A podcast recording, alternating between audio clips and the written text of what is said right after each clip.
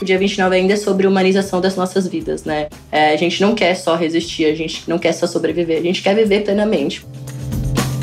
Brasil, país que mais mata e assassina travestis transexuais no mundo, país que há menos de 100 anos mulheres têm direito ao voto, país que há 134 anos apenas né, conseguiu a suposta abolição do processo escravocrata, movimentos de pessoas trans que há anos vem lutando por uma visibilidade. Mas que visibilidade é essa? A gente ainda precisa estar tá na TV, ser visto, demarcar esse lugar de falar. Todo lugar que eu vou, eu falo sim, eu sou um homem trans. Porque acho que uma coisa que a gente não tem muita memória trans, né? Se você vai ver, a gente não tá nos livros. Ser uma travesti preta que chegou nos seus 30 anos de idade, ocupando o parlamento, sendo reafirmada na sociedade quanto uma mulher de poder. Né? A transancestralidade, para mim, ela é o horizonte, ela é o que ainda permeia a minha luta. Olá, eu sou Alberto Pereira Júnior e você está ouvindo Tona 3. 3, 3 podcast da Trace Brasil, multiplataforma dedicada ao melhor da cultura afro-urbana do Brasil e do mundo. Aqui a gente se conecta com arte, música, histórias transformadoras e também cruza as fronteiras e dialoga com as diásporas africanas. Seja bem-vinda, seja bem-vindo, seja bem-vinde. O Tona Trace começou. começou, começou.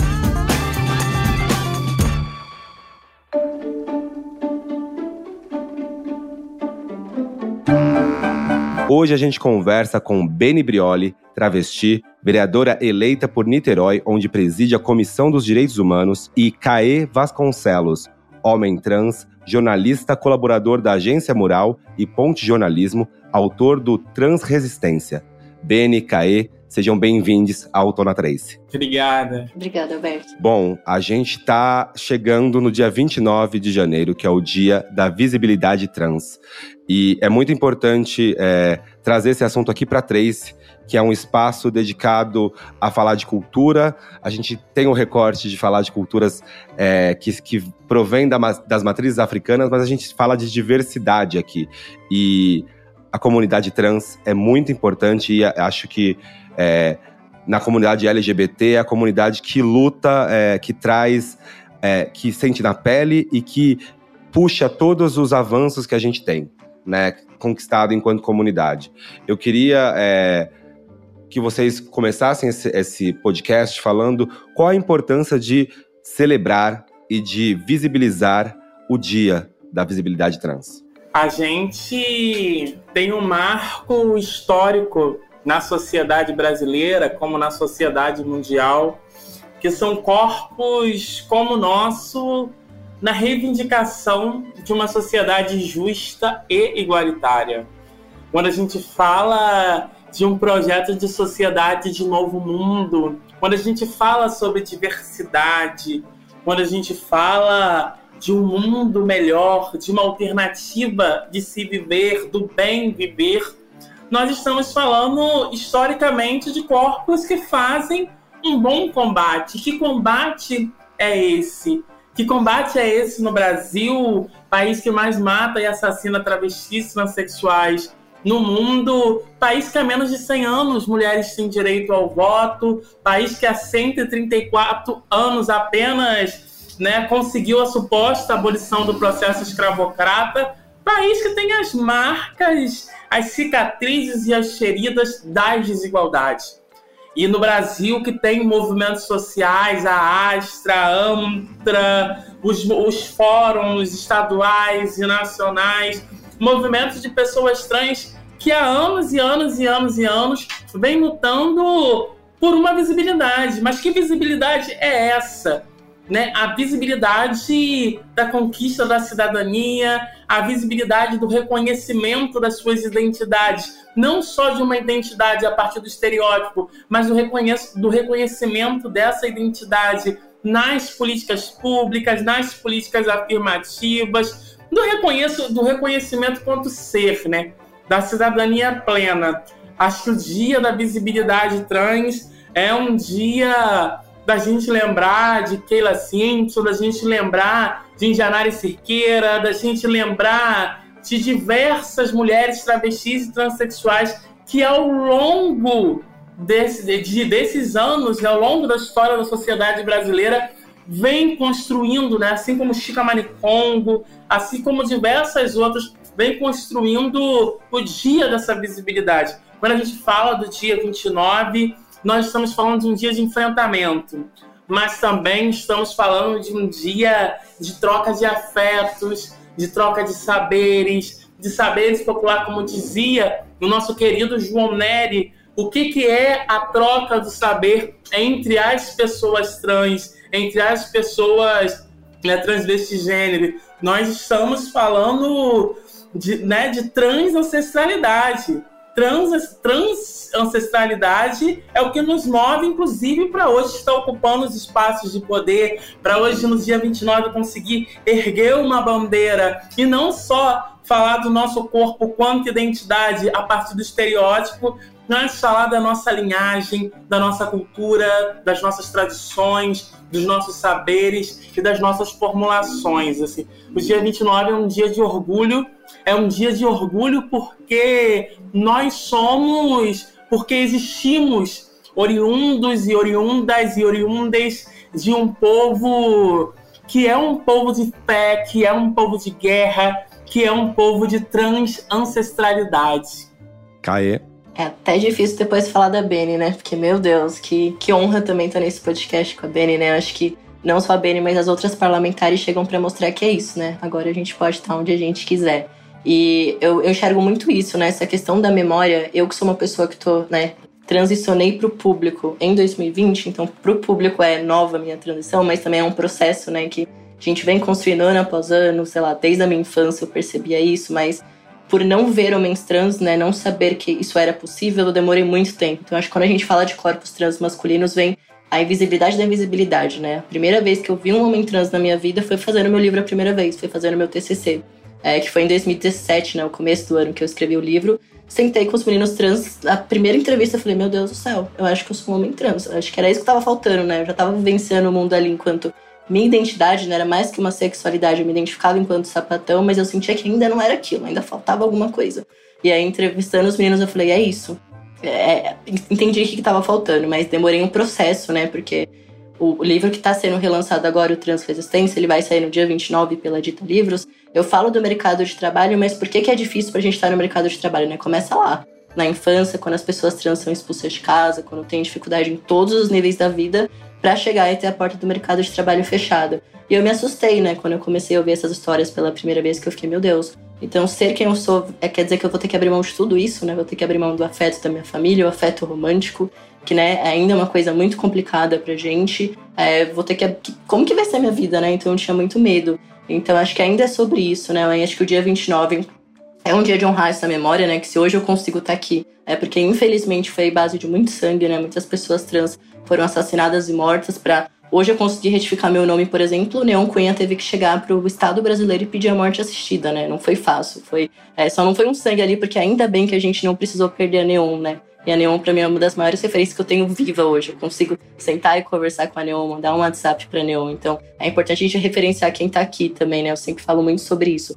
Mas acho que o dia 29 ainda é sobre humanização das nossas vidas, né? É, a gente não quer só resistir, a gente não quer só sobreviver, a gente quer viver plenamente, porque pagamos impostos como qualquer outra pessoa, né? A gente tem também acesso a esses direitos e ainda bem que hoje eu vejo que a gente tem várias parlamentares trans, né, que estão aí representando a gente. Aqui em São Paulo a gente tem a Erika Hilton, a Carolina Yara. No Rio a gente tem a Beni. Cheguei a entrevistar a Beni assim que ela foi eleita, foi uma matéria muito alegre, né? Enquanto homem trans poder escrever que eram 32 pessoas chegando no parlamento, né? Então, é, eu sinto que a gente ainda tá avançando um pouco, ainda tem que avançar mais, mas a gente tá avançando, né? Isso que é importante, seguir sempre para frente.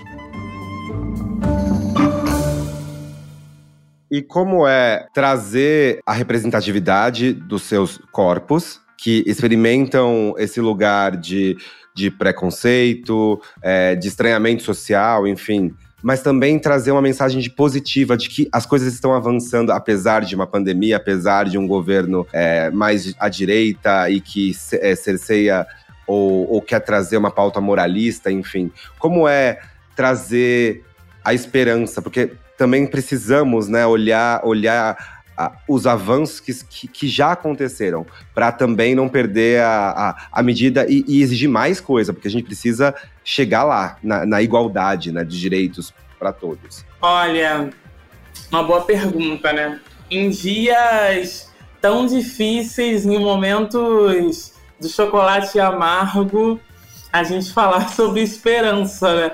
Mas é bom, é bom porque a esperança é o que nos trouxe aqui, né?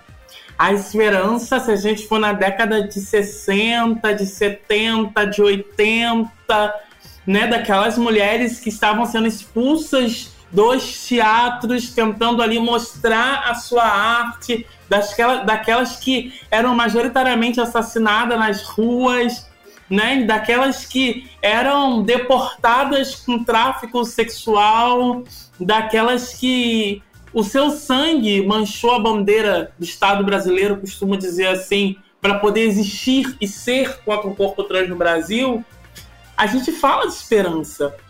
O meu corpo, o nosso corpo aqui hoje, ele é o resultado de uma esperança. Da esperança que moveu um dia a gente não tá mais no, no, no catálogo do no CID da OMS. A esperança funcionou. Hoje o nosso corpo ele pode ser quem ele é e não é mais conceituado e considerado como uma doença, quanto né, não está inserido dentro de um CID. Isso é esperança revolucionária. E essa, isso só acontece porque existiu esperança. Porque corpos como o nosso foram para as ruas. Porque corpos como o nosso não se não ficaram, não se prenderam dentro de casa, mesmo sendo corpos obrigatoriamente a estarem trancados dentro das suas casas e à noite nas esquinas. Corpos como o nosso dialogaram com a sociedade que é possível sim uma outra alternativa de mundo corpos como o nosso chegou no parlamento, chegou nas esferas de poder.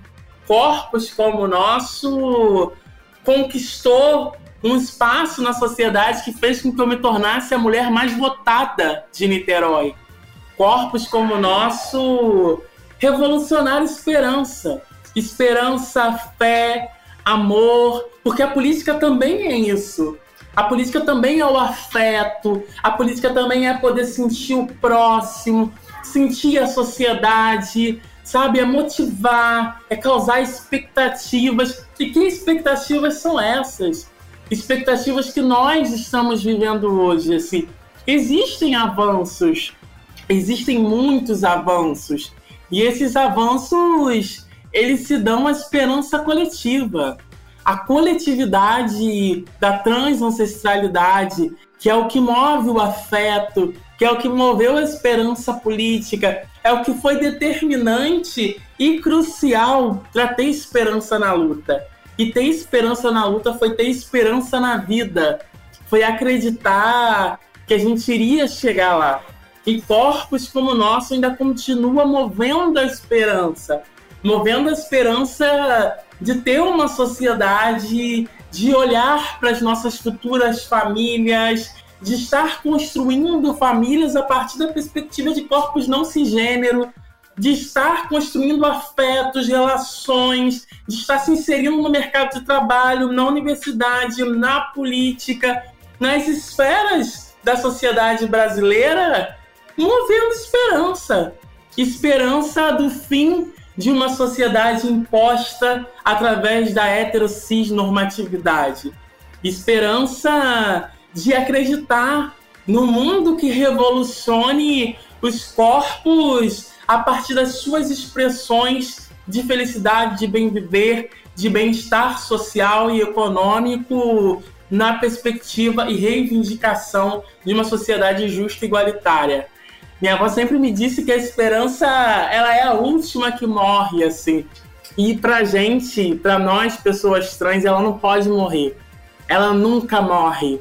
Porque num determinado momento no Brasil, só o que nos gestou foi a esperança. E olha onde nós estamos, é porque existiu, existe e vai continuar existindo muita esperança.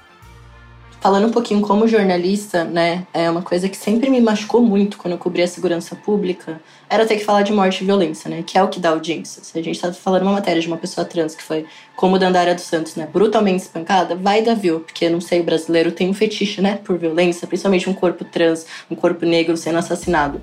Então, eu sempre tentava brigar internamente, falar, gente, beleza, é, ainda a gente tem que falar, né, porque o Brasil é o país que mais mata a população trans, e as pessoas transfóbicas tentam desqualificar o trabalho trabalho que só a ANTRA faz, né? O Estado brasileiro não se importa com esse dado, então precisa que as meninas da ANTRA, com o trabalho que eu acompanho de perto, né? No ano passado eu fui o primeiro homem trans a escrever no dossiê, esse ano vai ter um texto que eu critico a imprensa, né? Enquanto meu papel de jornalista ainda é a ANTRA, né? Então é muito a figura da Bruna, por exemplo, que é, nem imagino como deve ser para a saúde mental dela ter que levantar esses dados, né? Então a gente ainda precisa falar.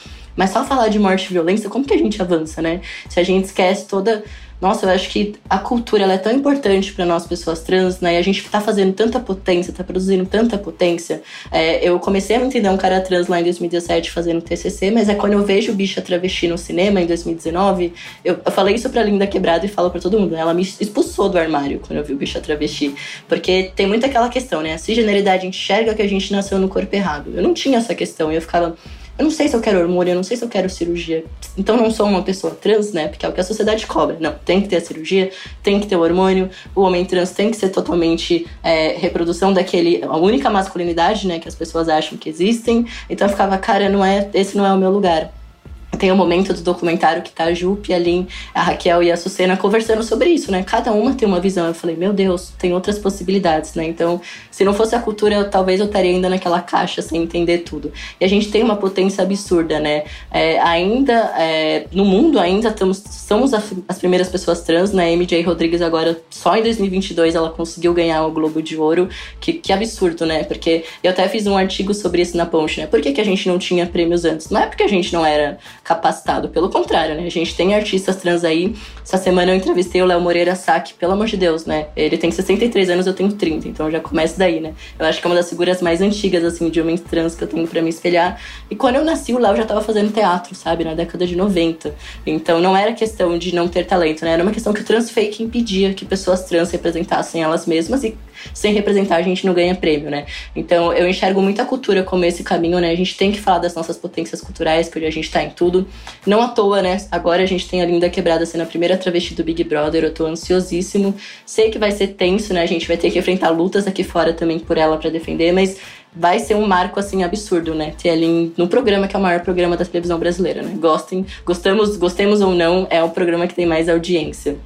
É, eu sempre olho muito para as nossas crianças, né? Nossa, no ano passado, em abril, eu, tive, eu digo que foi uma honra conhecer o Gustavinho, porque ele tinha seis anos na época, né? Agora ele fez sete eu quis chorar quando eu vi esse menino, né? Com sete, seis anos podendo ser o Gustavinho, porque a mãe dele pegou essa briga e falou: Não, filho, é isso que você quer? Esse é o seu nome? Vou te defender. E não é fácil, né? Eu sou próximo de algumas mães de crianças trans, o que elas enfrentam para que os filhos sejam quem eles são, né? É uma coisa assim absurda, é um nível de transfobia que nenhuma criança deveria passar, né? O Gustavinho teve que sair fugido do Ceará para poder vir para São Paulo e não ser sofrer alguma violência no estado dele, né? Por conta da imprensa que fez matérias, né? extremamente transfóbicas. E aí, conversando com a Jaciana, mãe do Gustavinho, a Tamires, mãe da Agatha, é, os pais da Maria Joaquina, ele, eu fiz a mesma pergunta para os três, né, em momentos diferentes. Por que, né, que essa geração agora de pais está conseguindo acolher esses filhos? Porque eles falaram, agora a gente liga a TV e a gente vê outras possibilidades, né?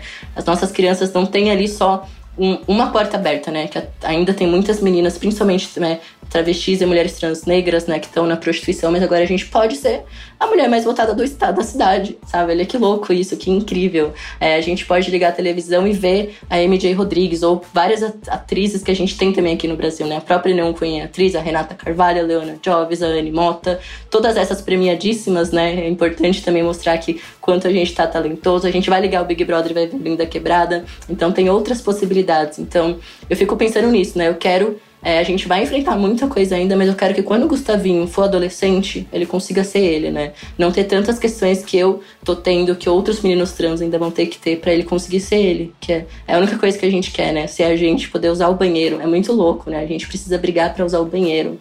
Que sociedade é essa que impede a gente de fazer necessidade que o nosso corpo precisa fazer, né? A gente ainda briga para poder ter o nosso nome respeitado, para poder conseguir entrar na universidade e se formar, não sofrer transfobia, é, ter o afeto romântico, ter o afeto dos amigos. É muito louco a gente pensar que tem uma parcela que é grande, né? A gente tem ali uma estimativa que a gente é 1,9%, aproximadamente 4 milhões de pessoas trans no Brasil. Eu acho que somos muito mais do que isso, né? Se tivesse um IBGE, a gente ia ser estourar assim, o número de pessoas trans, mas é muita gente, né? Então a gente está lutando ainda pelo básico do básico, que é a humanidade.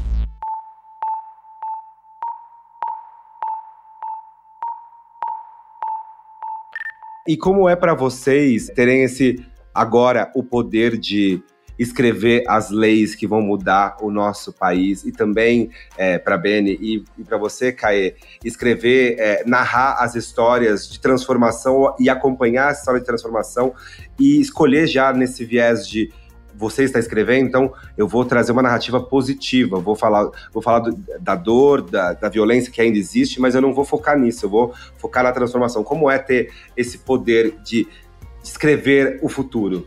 Olha, é uma responsabilidade muito grande, né? Uma responsabilidade muito grande ser uma travesti preta que chegou nos seus 30 anos de idade, já que a expectativa de vida é de 35 anos no Brasil, que chegou nos seus 30 anos de idade ocupando o parlamento, sendo reafirmada na sociedade quanto uma mulher de poder, né? Isso é uma preocupação muito grande porque o meu caminho ele é trajado, forjado na luta das minhas ancestrais, né? A transancestralidade para mim, ela é o horizonte, ela é o que ainda permeia a minha luta. Entender que 90% das minhas irmãs ainda estão na prostituição quanto condicionamento, entender que nós ainda somos menos de 10% no mercado formal de trabalho, ainda somos menos de 10% nas universidades, entender que a cidadania ainda não é plena, não é completa, não é efetiva, que de fato ainda somos minoria nesses espaços é a responsabilidade de estar iniciando um exército de mulheres, de pessoas trans ocupando os espaços de poder. Né? A responsabilidade da formação, de preparar outras para que outras e outros e outras possam ocupar esses espaços de forma mais potente e de forma mais acirrada cada vez mais entender como aprendi muito com minha amiga e companheira Marielle Franco, minha companheira de partido, que foi uma grande amiga, principalmente na luta LGBTIA+, que não dá para andar só. Companheira não dá para andar só. Não dá para ser só, assim. Eu lembro muito quando as pessoas, os jornais, a imprensa, todo mundo, mas a primeira mulher trans no estado a ser eleita, isso não é um orgulho para nossa militância, isso não é um orgulho para mim. Isso não é legal. Em 2020, plena era da, do avanço das lutas, da reafirmação das lutas, da luta contra os retrocessos, a gente ainda está caminhando de forma muito lenta a chegar nesses espaços assim. Então a responsabilidade de estar no poder para um corpo como o meu, para um corpo como o nosso, é uma responsabilidade que ela é 10 mil vezes maior e mais potencializada do que para um corpo cis, assim. A responsabilidade, o legado é muito forte e é muito presente. Ao mesmo tempo, é um prazer inenarrável poder ocupar esse, essa cadeira que hoje eu ocupo, sabendo que ocupo também porque eu sou esse corpo, porque eu sou essa voz e porque eu reafirmo todos os dias no meu corpo, na minha persona, na minha figura política e na minha trajetória de luta, o que, que são corpos como o meu.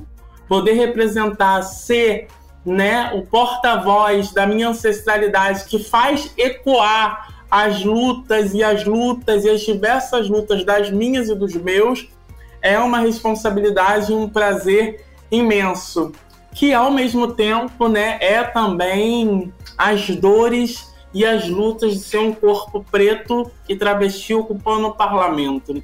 O silenciamento, o cerceamento da liberdade, as diversas ameaças de morte, ter que andar dentro de um carro blindado, não poder mais ter o direito de ir e vir, não poder mais coletivizar com a sua família nos dias que você quer, ter a sua vida privada você entender que o seu corpo ele é um instrumento revolucionário, mas que ele é um alvo principal daquilo que é o sistema, daquilo que é o Estado brasileiro, que é a cisnormatividade, que é racista, que é transfóbica, que é misógina, que é LGBTfóbica, que é machista e que estrutura as desigualdades socioeconômicas que a população trans vive até os dias de hoje é saber que você tem um corpo que é usado, que é um instrumento da sua ancestralidade, mas que o seu corpo também é um instrumento político de muitas dores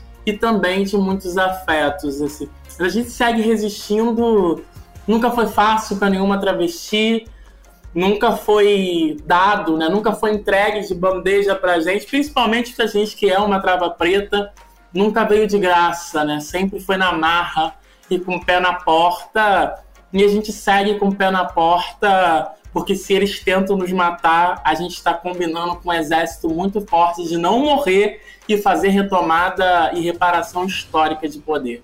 Ai, Ben, eu sou seu fã, assim. É muito bom ficar te ouvindo. Dá vontade de falar, não deixa só a Beni falar, fica só aqui ouvindo mesmo.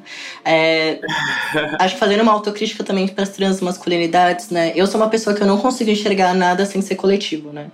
É, no ano passado, né, fui tive lá o meu título de primeiro jornalista trans da história do Roda Viva. Vai fazer um ano agora em fevereiro, nenhuma outra pessoa trans voltou lá. Então, como que eu vou ficar feliz de saber que em 2021 eu fui o primeiro e depois de mim ninguém mais voltou lá? E fui o primeiro porque era para entrevistar a Erika Hilton, né? Que foi uma honra para mim, mas se fosse para entrevistar uma pessoa cis, um tema que não fosse a transgeneridade, meu corpo estaria lá, será?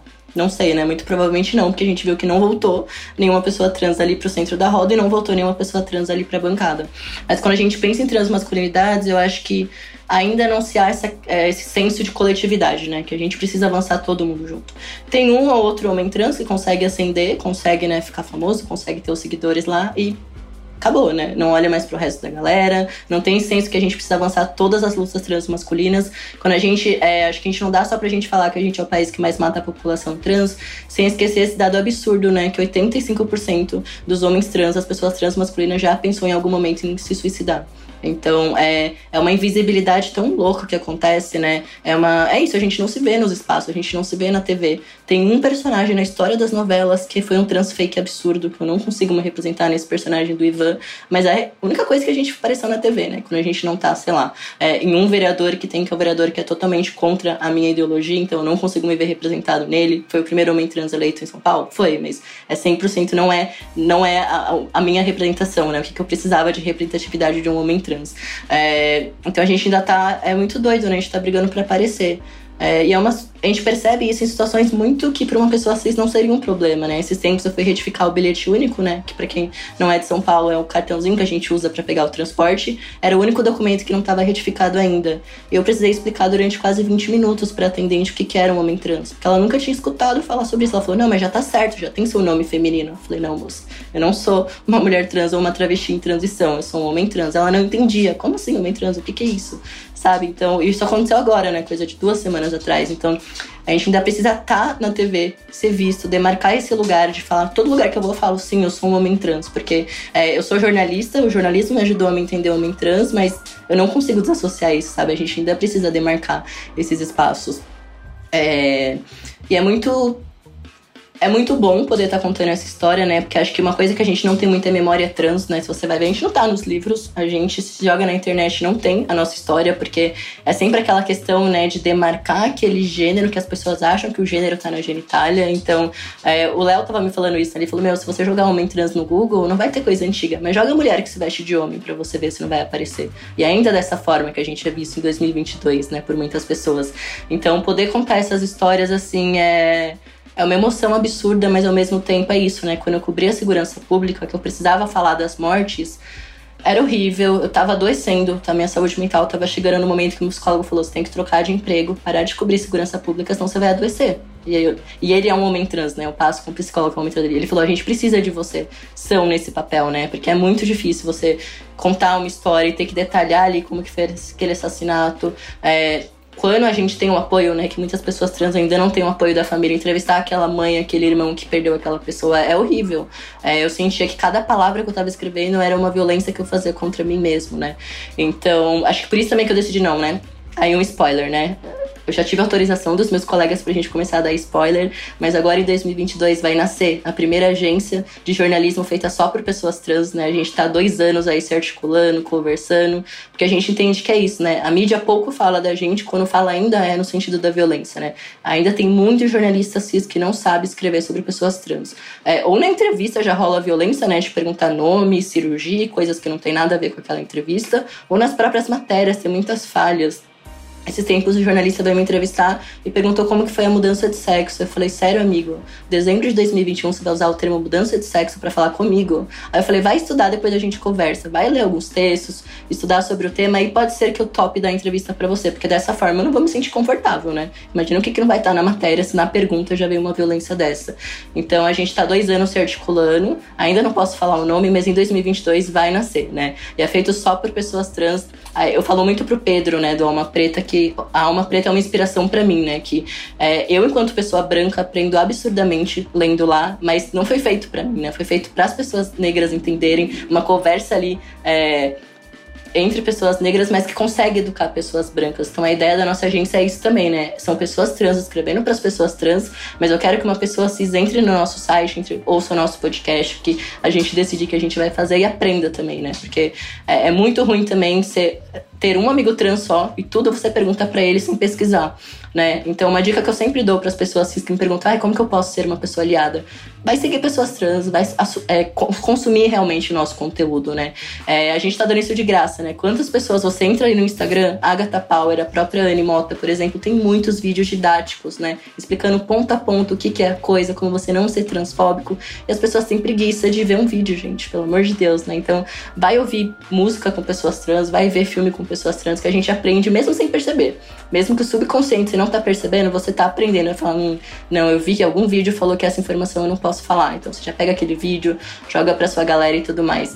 Então acho que essa história tem que ser contada, tem que ser escrita também por outras pessoas, né? Não deixar isso só na gente, que é, é, é muito bom, mas também é muito pesado. Acho que ficar em uma pessoa só. Né? Então por isso que eu falei, não, deve ter outros jornalistas trans, não é possível. Eu vou achar essa galera, a gente vai montar o nosso rolê pra gente contar as histórias da forma que a gente acha que tem que ser contadas, né?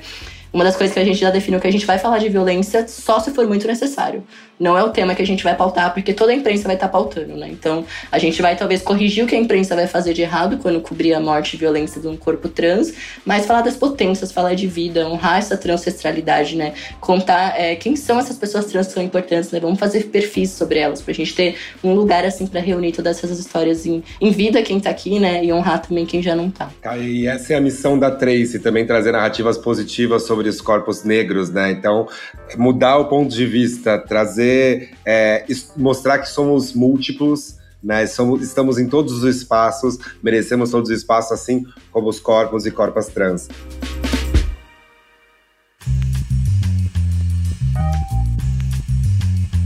A gente tem um quadro aqui no podcast que chama Playlist, que a gente sempre pede para os nossos convidados indicarem artistas que fazem parte da playlist musical.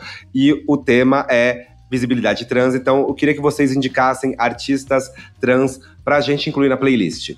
A Aline, Aline, que tem uma galera aí pesada, assim. Eu não tô tendo muito tempo para ouvir música, mas eu tenho acompanhado, assim, alguns e algumas. Vou tentar trazer algum nome de algumas pessoas trans masculinas, né? Tem um artista que eu sou fã demais da música e da voz, que é o Dan Abranches. É assim, quem gosta de MPB vai ouvir o Dan, vai amar. É, a gente tem o Nick Cruz também, que tem uma música que acho que todas as pessoas trans masculinas amam, né? Que é Sol no Peito, que fala muito sobre como a gente lida com o nosso corpo. É, tem os meninos do rap também, tem o Júpiter, que é uma pessoa não binária. Tem o Aqualian, que acabou de ser pai, né? A gente tem um pai que canta rap, que tem um trabalho incrível, que é uma pessoa que mora em Sergipe, mas se eu não me engano ele nasceu por aqui em São Paulo. Tem o Nicolau também, que é uma pessoa que não binária que faz rap, que é do Centro-Oeste, eu não lembro direitinho o lugar. Kaique Teodoro também. É, mas eu sempre digo que é isso, né? Acho que Ouvir Linda Quebrada é uma coisa que. A Jupe do Bairro também. É, tem uma música da Jupe que eu sempre ouvia ela para escrever as matérias da Ponte, né? Que é Luta por Mim. Pra não esquecer também, né? Acho que a letra, assim, foi minha música mais ouvida de 2020, né? O ano que a Jupe lançou o Corpo Sem Juízo. É se você não chora ouvindo essa música, pelo amor de Deus, né? Acho que é uma pessoa que não tem emoção, assim, porque é absurdamente. É uma poesia essa música. Então, é, a gente tem muita música boa, né? Urias acabou de lançar um álbum maravilhoso, que também é outra pessoa incrível. A gente tem a Dani Blonde, sei lá, gente, é tanta gente que dá para fazer. Eu tenho uma playlist muito grande só de pessoas trans, então dá pra gente fazer, olhando aqui, tem quase 80 músicas. Então a gente tem bastante cultura e bastante arte para poder mostrar. E, e, em todo esse papo que a gente teve, vocês, é, é, e acho que isso é muito bonito, e eu sinto isso também enquanto homem preto é, LGBT, sempre que eu converso em, em, entre pessoas que, que têm marcadores identitários e que pensam sobre isso, a gente sempre indica muita gente, porque a gente entende que é uma construção, né? A gente não faz nada sozinho e tem uma longa linha que antecede a gente em luta, em mobilização, e a gente tá aqui como mais um passo, mas ainda muita coisa precisa acontecer.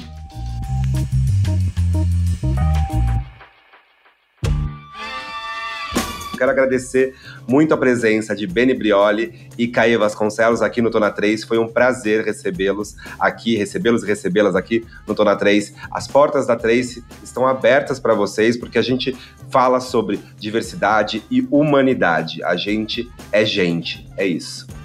Muito obrigado. E é isso, gente. Chegamos ao fim do podcast Tona, Tona Trace. Trace. Sigam a gente nas redes sociais, arroba Trace Brasil no Instagram e no Facebook e Twitter, Trace Underline Brasil. Toda quinta-feira tem episódio novo do Tona Trace na sua plataforma de áudio preferida.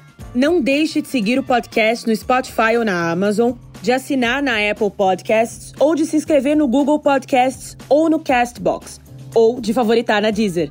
Assim você recebe uma notificação sempre que um novo episódio estiver disponível.